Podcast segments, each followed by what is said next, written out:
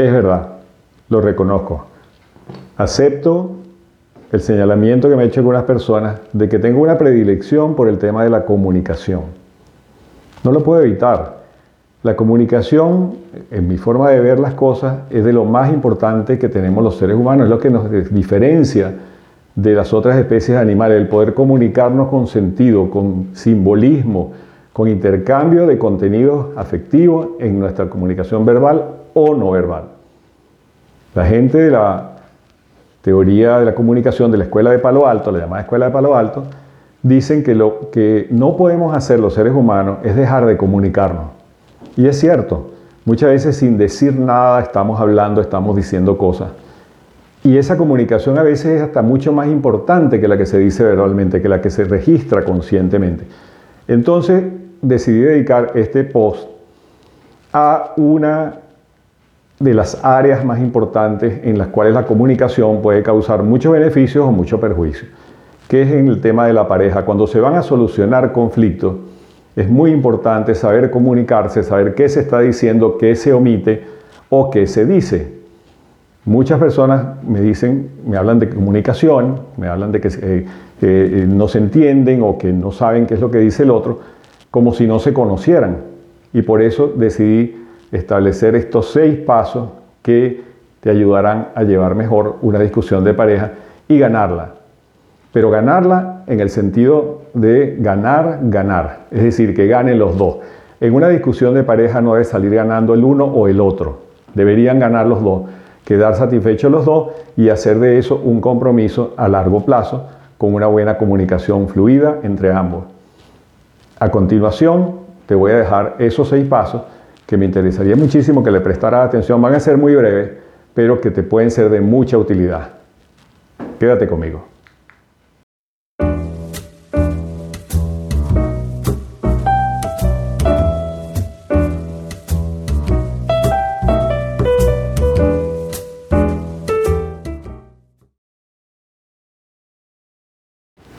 El primer paso es establecer un sistema de señales de detección que se active al menor signo de conflicto. Y fíjate bien lo que digo, al menor signo de conflicto. No hay que dejar acumular las ocasiones que se tengan de eh, advertir un conflicto, de detectar una situación conflictiva en la pareja y hay que actuar inmediatamente. Yo siempre digo que prefiero pequeñas explosiones que no causen mayor daño a dejar acumular aquella, aquel resentimiento y aquel malestar para que haya una gran explosión que va a ser inevitable. Entonces, lo primero es detectar dónde hay áreas de conflicto. Si el eh, hombre dejó un paño mojado sobre la cama, la mujer tiene que llamar la atención en ese preciso momento, no quedarse callada y decir, todos los hombres son iguales y entonces déjame recogerle la toallita para llevarla. No, hay que decirle, mira, pero no será posible este, que la toalla la deje en otra parte porque se moja la cama. De una manera cariñosa, afectuosa, pero, pero firme, ¿no?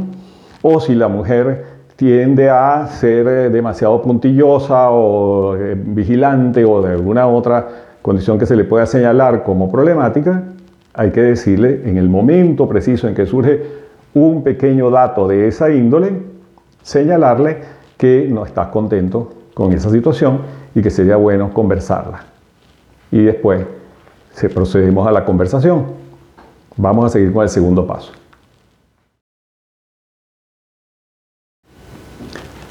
El segundo paso es una conversación honesta contigo mismo o contigo misma, una reflexión importante sobre un punto crucial. ¿Quiero continuar en esta relación o no quiero. Esto es de verdad súper importante porque de allí va a salir la disposición que tengas de resolver el conflicto o no. De una decisión individual de cada cual consigo mismo con toda honestidad, diciendo, de verdad creo que vale la pena tener esta discusión, resolver los conflictos con este señor o con esta señora, si esto no nos va a llevar a nada.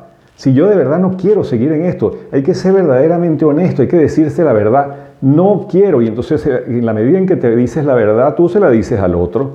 Aquí no cabe términos medios, medias tintas de esas, a veces sí, a veces no, cuando se porta de esta manera o cuando se porta de la otra sí quiero y en la otra no. No, aquí no vale eso, aquí vale una honesta reflexión y una capacidad valiente de decir sí o no y comprometerse con eso. Si yo de verdad quiero seguir con mi pareja, tengo entonces una disposición mejor, estoy en mejores condiciones de ir a resolver el conflicto, no a pelear. Y si no quiero, bueno, ese, ya, la conversación es esa, mira, yo no quiero seguir contigo, vamos a ver cómo nos separamos, a ver los términos de esto. Entonces ese es otro tipo de discusión, esta no es ya para resolver un conflicto, sino para organizar una estrategia, un plan de separación. Entonces vamos a ser honestos, vamos a tratar antes de entrar en la conversación de tener una claridad meridiana de nuestra decisión de estar o no estar con el otro.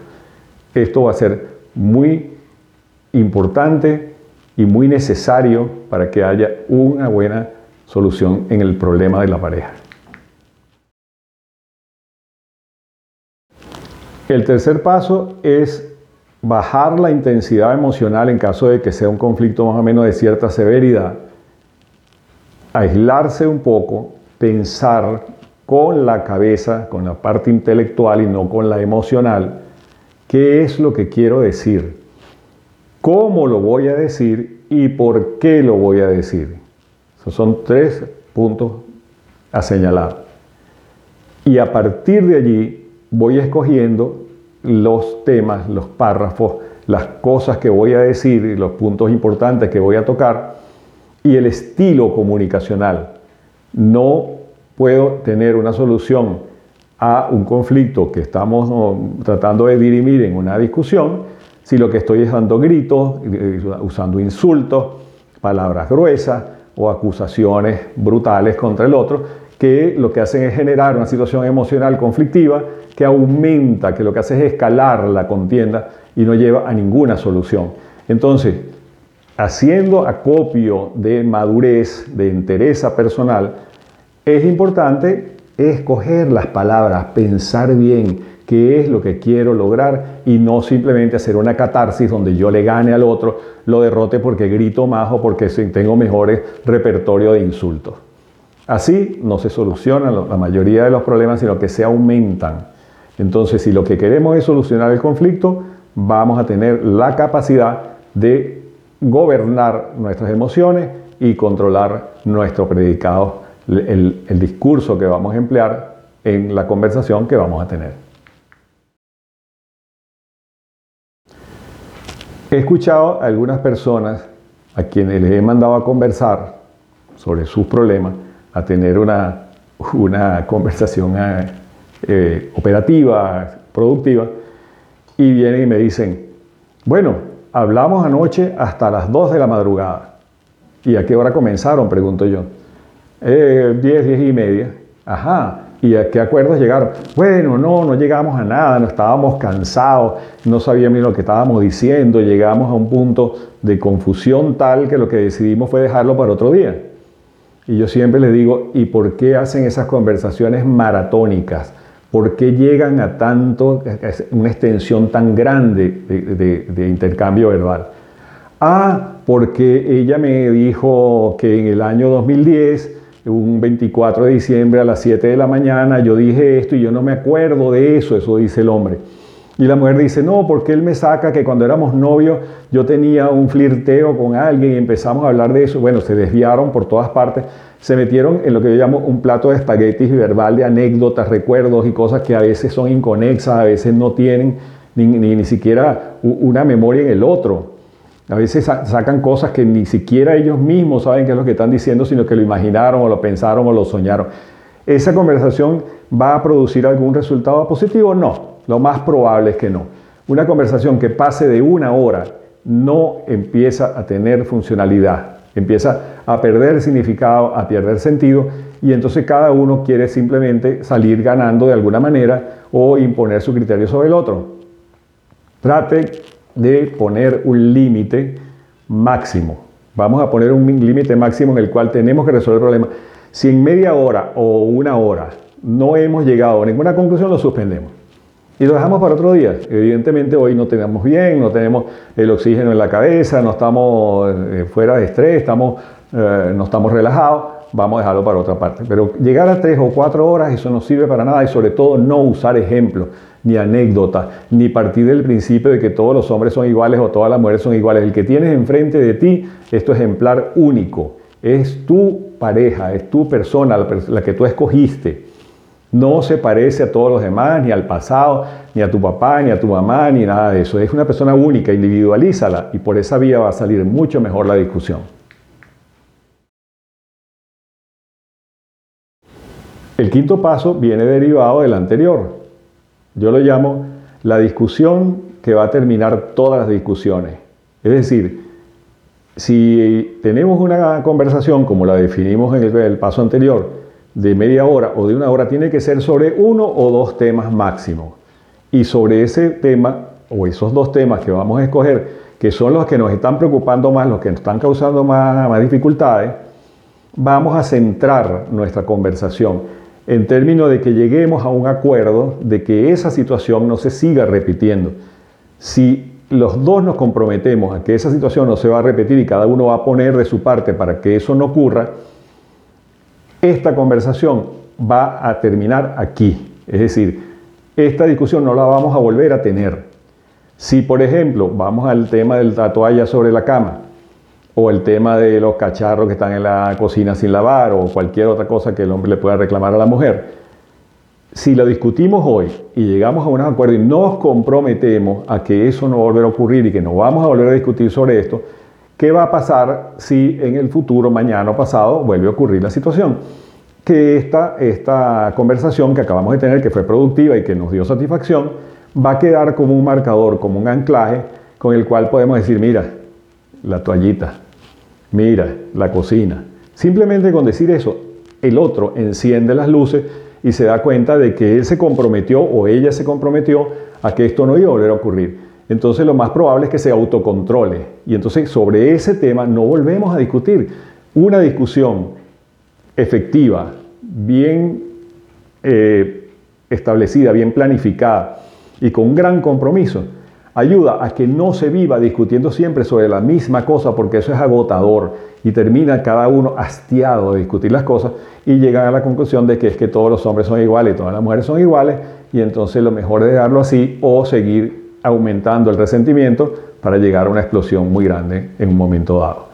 Vamos a hacer discusiones centradas, focalizadas y controladas de tal manera que no se vuelva a discutir sobre lo mismo. Y por último, no usar el silencio como castigo. Yo he visto muchísimas parejas en las cuales uno de los miembros que tiene una personalidad pasivo-agresiva está resentida o está molesto o está de alguna manera incomodado por alguna situación, pero no la dice. Y entonces la otra persona le pregunta, ¿y qué te pasa? Eh, ¿Tiene alguna molestia por esta situación? No, tú sabrás. ¿Pero qué fue? ¿Qué fue lo que hice? No sé. Y, se voltean y no dicen nada y castigan y no hablan en todo el día. Y pasan horas y días con unas caras tremendas, pero no terminan de decir qué es lo que sucede. El otro a veces no lo sabe, a veces sí lo sabe, pero tampoco quiere eh, delatarse. Y entonces aquello es torturante. Dígame, si tienen hijos, los hijos presenciando aquellas dos personas que no se tratan, que, no se, que se miran de reojo, que, que, no dicen nada, pero que están molestísimos y los hijos preguntan y tampoco se les contesta porque uno no sabe o no quiere saber y el otro no quiere decir. Entonces el castigo tiene el problema de que crea resentimiento, el castigo del silencio me refiero. Crea resentimiento, crea malestar, aumenta el conflicto, te deja en una posición en la que cree que estás ganando, si usas el castigo del silencio, Crees que estás ganando porque dominas al otro, lo tienes inquieto, lo tienes molesto, pero ¿qué sucede si el otro o la otra ha entendido los mecanismos ocultos de la comunicación y te entrampa en una situación en la cual te dice, pero, o sea, mejor dicho, empieza haciéndose que no entiende nada y como te preguntó si estabas molesto o molesta y dijiste que no, se queda haciendo su vida normal y canta y baila y la pasa de lo mejor, y tú allí con aquel resentimiento, aquella coraza defensiva y no voy a decir nada. Pero pasa el tiempo y aquel sigue disfrutando su vida o aquella. Y llega un momento en que el que está aguantando el silencio explota. Bueno, pero es que no te das cuenta. Ah, no, no, pues yo te pregunté. Yo te pregunté si estabas molesta o molesto y me dijiste que no. Entonces, ¿qué hago? Cuando yo te pregunto y tú me contestes, ¿te creo o no te creo? Te te coloca en una tremenda paradoja, en una situación eh, eh, contradictoria en la cual si tú dices las cosas y no te deben creer, entonces ¿qué va a pasar después cuando te pregunten cosas y tú las digas? Y si te deben creer, entonces tienen que aceptar que tú dijiste que no estabas molesto o molesta, entonces no te haces cargo de la situación y quedas tú atrapado en una situación en la que quieres atrapar a la otra persona. Entonces lo mejor es no usar el castigo, vamos a comunicarnos, vamos a conversar, vamos a usar las palabras. Las palabras las tenemos como herramientas útiles para resolver cosas o para agravarlas, pero cada uno escoge qué es lo que quiere hacer con sus palabras y con su discurso. Yo prefiero usar el discurso para solucionar problemas, no para aumentarlo. Entonces vamos a pensar sobre esto. Revisa estos seis pasos y planteate siempre ganar, ganar, no derrotar al otro y no salir derrotado. Simplemente tener una conversación donde los dos quedemos satisfechos y podamos resolver los conflictos de la mejor manera por el bien de la pareja y por el bien de la gente que nos rodea, especialmente los niños. Con esto te dejo por ahora, te sirvo de reflexión. Si quieres dejarme algún comentario, puedes dejarlo aquí o en mi cuenta de Instagram, celandaeta.psicólogo, y aquí estaré para responderte y bueno, para seguir pensando en estos temas que a lo mejor te pueden ayudar a llevar una mejor vida personal, individual, de pareja o social. Vamos a ver cómo hacemos de este mundo un espacio mejor para vivir. Hasta pronto.